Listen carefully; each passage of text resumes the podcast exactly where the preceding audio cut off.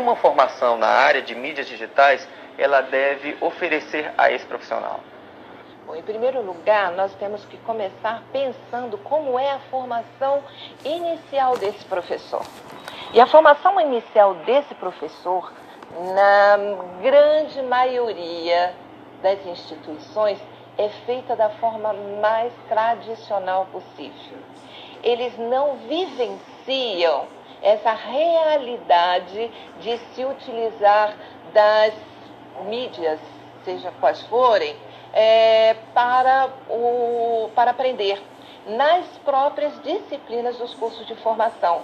Os professores universitários são os que mais reagem à introdução ou o uso das mídias em seus espaços de sala de aula, em suas aulas.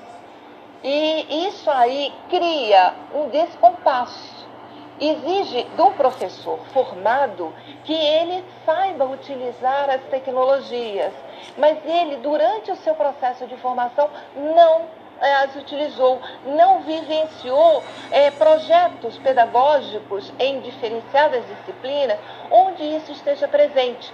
Ao contrário, esses professores, inclusive, muitos deles, fazem uma pregação contra as tecnologias, contra o uso das tecnologias, embora eles sejam fora da sala de aula usuários delas.